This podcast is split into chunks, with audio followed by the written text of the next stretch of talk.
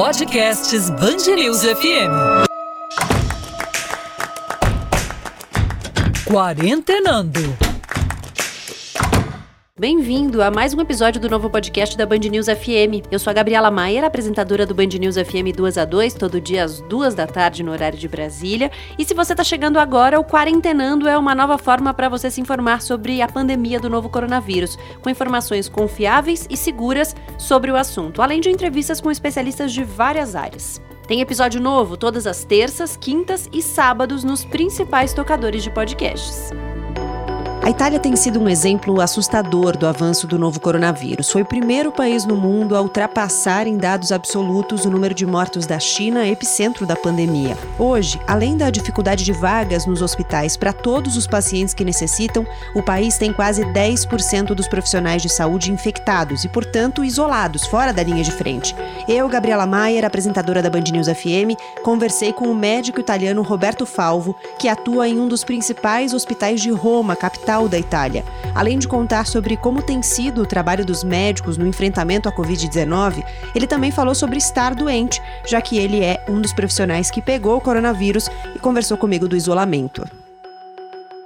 Bom, a gente tem acompanhado com preocupação a situação da Itália, que ultrapassou a China em número de casos de mortes pela Covid-19. A gente já tinha um aumento na Itália em números proporcionais em comparação à China, mas agora ultrapassou também em números absolutos. É, considerando aí que a China tem uma população de 1 bilhão e meio de pessoas e a Itália uma população de 61 milhões de pessoas, e a gente já tem mais mortes na Itália do que na China. Nossa conversa agora aqui na Band News FM é com o médico italiano Roberto Falvo, que trabalha em um dos principais hospitais de Roma, o San Giovanni Calibita, e ele, inclusive, se infectou com coronavírus, tratando os pacientes, acompanhou de perto o avanço da pandemia no país. Ele é especialista em medicina preventiva, medicina do trabalho e conversa agora com a gente. Doutor Roberto Falvo, muito obrigada por conversar com a Band News FM. Boa, boa tarde, Gabriela. Obrigado por me dar essa oportunidade de compartilhar minha experiência com você.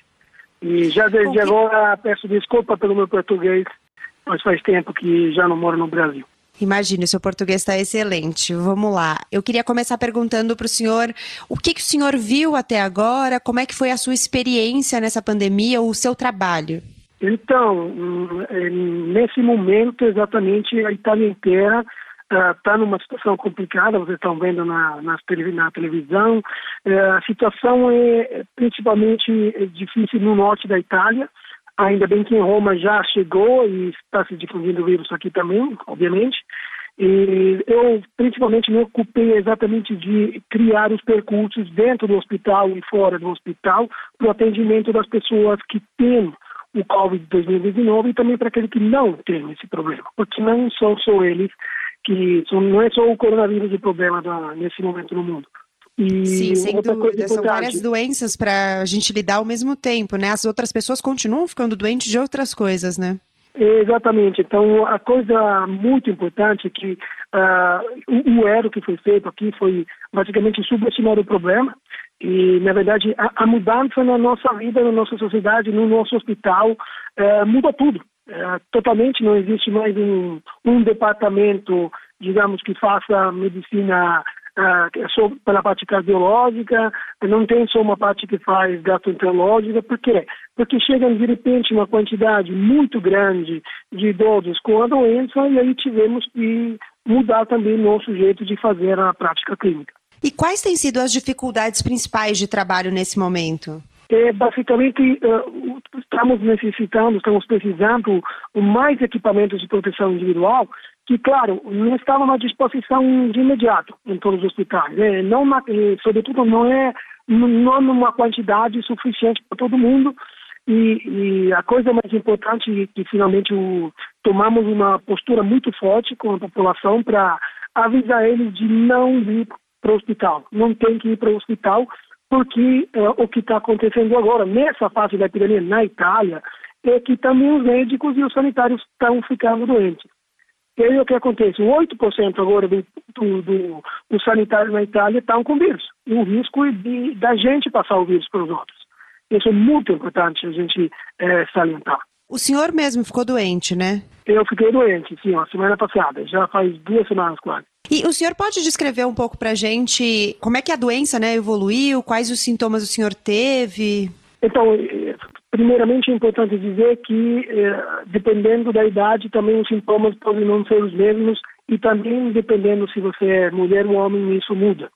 E digamos que o que aconteceu comigo foi o clássico, digamos, é, começou tudo com, com uma febre, que na verdade não foi uma febre alta no começo, foi um 37,5, um tosse e um cansaço geral. O problema é que depois dessa coisa, dentro de um, de um, um dois dias, aumentou a febre até a 39, e se somaram outros tipos de sintomas clássicos gastrointestinais. E esses aqui, olha, que eh, no mundo inteiro agora está se reforçando o conceito que tem problemas como diarreia ou náusea e disfunções no paladar, no olfato, que antigamente não eram considerados primários. Eu posso te dizer que, em alguns casos, e até na China foi, foi averiguado, os problemas de diarreia e náusea podem ter, ser antecedentes aos problemas respiratórios. É, uma coisa fundamental a te dizer é que eu, no meu caso, sendo pessoa também jovem, eu não tive o sintoma mais assustador, que é a dispneia, a falta de ar eu não tive dificuldade em respirar, e essa é a coisa mais importante porque é um indicador da evolução, evolução do quadro clínico. Então, o que pode significar é que eu não tive uh, o desenvolvimento da pneumonia e então não tive claramente insuficiência respiratória, não terminei na UTI. E pela experiência do senhor no trabalho, eh, as pessoas que evoluem para essa etapa mais grave, no geral, são de fato pessoas idosas ou de grupos de risco? Sim, são exatamente, sobretudo na Itália, são os idosos, até, eh, digamos, de 70 para cima a situação complica bastante, mas uma coisa que não tem que passar é que os jovens não se infectam, que nem eu, né? Pessoas com 40 anos, com 35 anos podem se infectar. Claro, ah, na maioria dos casos não tem complicações, mas caso tivesse uma doença, digamos, desconhecida, despercebida, que o cara não sabe, não conhece, aí sim que pode dar problemas. Então, não é, é digamos, não pode se dizer que quem é jovem não termina na UTI. Isso seria errado. A gente continua conversando aqui na Band News FM com o médico italiano Roberto Falvo, que trabalha no Hospital San Giovanni Calibita, um dos principais de Roma, na Itália, e está contando, dividindo com a gente um pouco da experiência dele no tratamento de pacientes com a Covid-19, com o novo coronavírus. Inclusive, ele também teve o vírus, né, se infectou com o vírus e compartilha com a gente um pouco mais disso. Doutor Roberto, queria perguntar agora, qual a avaliação do senhor do que foi feito na Itália? O senhor acha que houve uma demora para que fosse tomada alguma medida mais efusiva para que as pessoas mantivessem isolamento, ficassem em casa? Agora, essa é uma boa pergunta realmente. Eu vou te dizer algumas coisas que foram feitas bem, na minha opinião e na opinião de todo mundo, e algumas coisas que poderiam ter sido, ter sido feitas de forma diferente. Digamos, a, a política primeiro foi, digamos, foi tardiva, foi lenta em entender a gravidade da situação. E ainda tendo os cientistas avisando e aconselhando, acho que demoraram um pouco, sobretudo no momento em que a, a epidemia estava difundida no norte da Itália e em algumas áreas. Faço um exemplo. Ah, no começo da epidemia, ah, tinha, da epidemia, tínhamos problemas numa cidade, em Cotônio, tivemos problemas em Lodi, ninguém fechou tudo. E aí o que aconteceu? Ele espalhou e hoje em dia a cidade de Bergamo, de Brescia, que são sempre no norte da Itália, está com muito mais casos, milhares de casos. Então, sim, como tiver um, uma área, teria que ser fechada, não, totalmente. Sem perder tempo, sem começar a dizer, ah, fechou a escola, não fechou a escola. Não, tem que ser fechado tudo. E isso foi um erro, digamos, no, no princípio, mas foi um erro de toda a Europa, só para você entender. É, duas semanas atrás, a França, a Espanha, a Alemanha e Estados Unidos apontavam a Itália como, oh, olha a Itália que está em problemas. Vai assistir agora, vai ver agora os dados da Espanha, está na curva em projeção pior do que a Itália. Então não é um problema italiano, é um problema do mundo, era já um problema. E também no Brasil, talvez se tem casos, ah, os casos que estão assintomáticos são bem mais do que vocês estão achando que, que tem detectado. Ah, ou seja, a gente tem uma minimização mesmo, né, do, do, número de casos, porque a gente não tem como dimensionar as pessoas que ainda não têm sintomas. Exatamente, mas vou te dizer uma coisa, um, porque tem que ser claro isso. Um, a grande capacidade, digamos, o ponto positivo do sistema italiano foi se adaptar.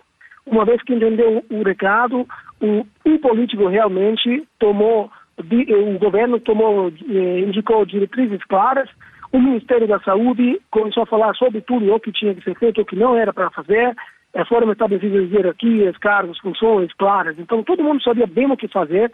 E dentro de pouco tempo, realmente, Roma já está preparada faz tempo para a chegada da, do pico da epidemia.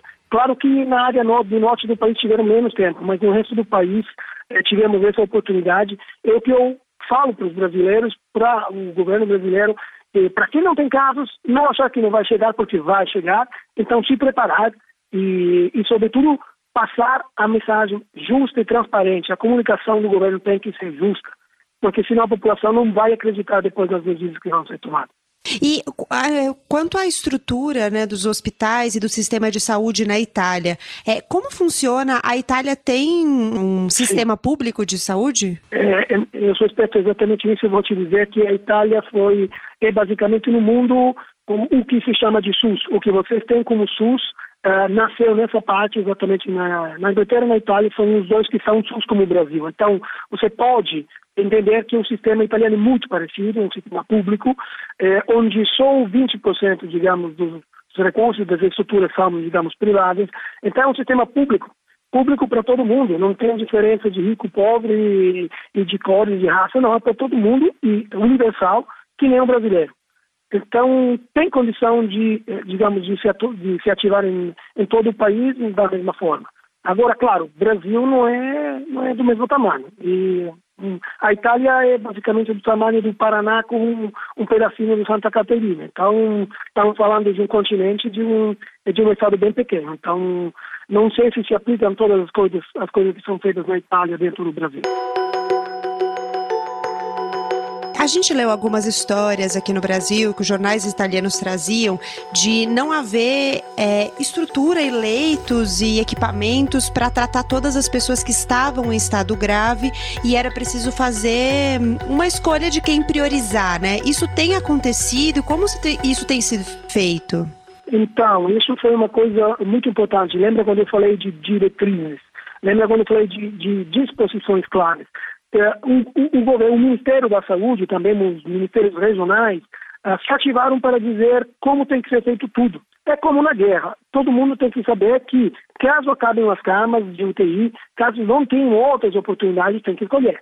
Isso não quer dizer que já aconteceu. Tem alguns casos que tiveram ou foram obrigados a transferir até os pacientes de uma UTI para outra cidade porque não tinha mais camas. Isso já aconteceu. Até o governo central, tem a proteção civil na Itália, está se ocupando de transportes. Hoje foi na televisão o, o, o, presidente e falou que mais de 55 pessoas foram assim transferidas de um hospital para o outro.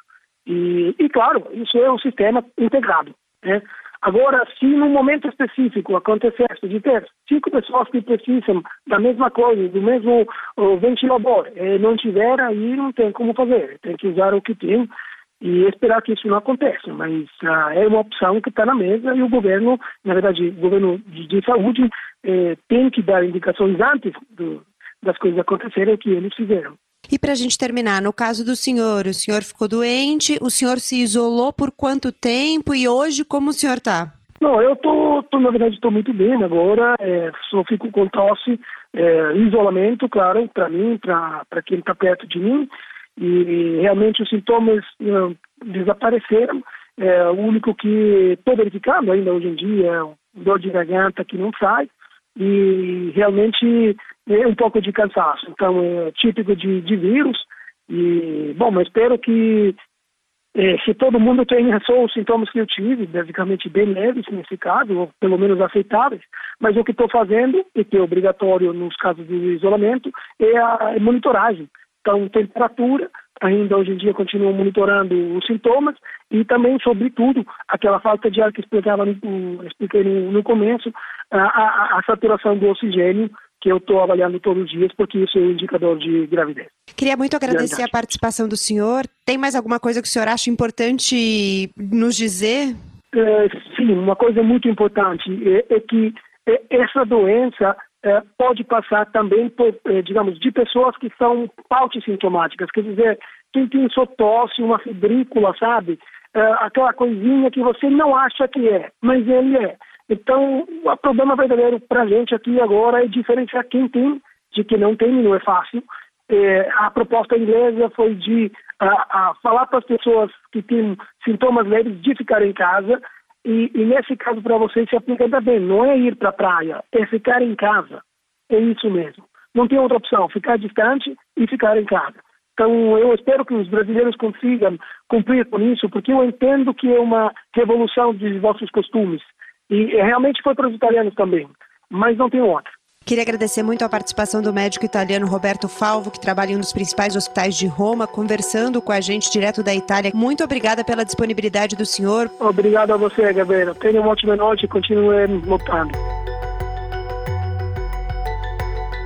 Bom, a Itália mudou de conduta algumas vezes no enfrentamento ao novo coronavírus. Primeiro, quando os casos começaram a aumentar e estavam concentrados no norte do país, o governo, por precaução, determinou o fechamento de bares, restaurantes e outros serviços não essenciais. Dois dias depois, o premier voltou atrás, disse que era preciso proteger a economia e todo mundo reabriu as portas. Foi só quando o número de mortos começou a aumentar que o governo italiano determinou a quarentena e aí sim o isolamento social passou a ser cumprido. Foi apenas depois de duas semanas de tudo fechado e pessoas em casa que os casos começaram a crescer em um ritmo mais lento. Mas aí, as mortes já estavam na casa dos milhares e os casos confirmados na casa das dezenas de milhares. Acompanhe o nosso podcast para ouvir mais conteúdos confiáveis sobre o novo coronavírus. Continue quarentenando com a gente. Fique bem, não se esqueça de lavar as mãos e até terça-feira.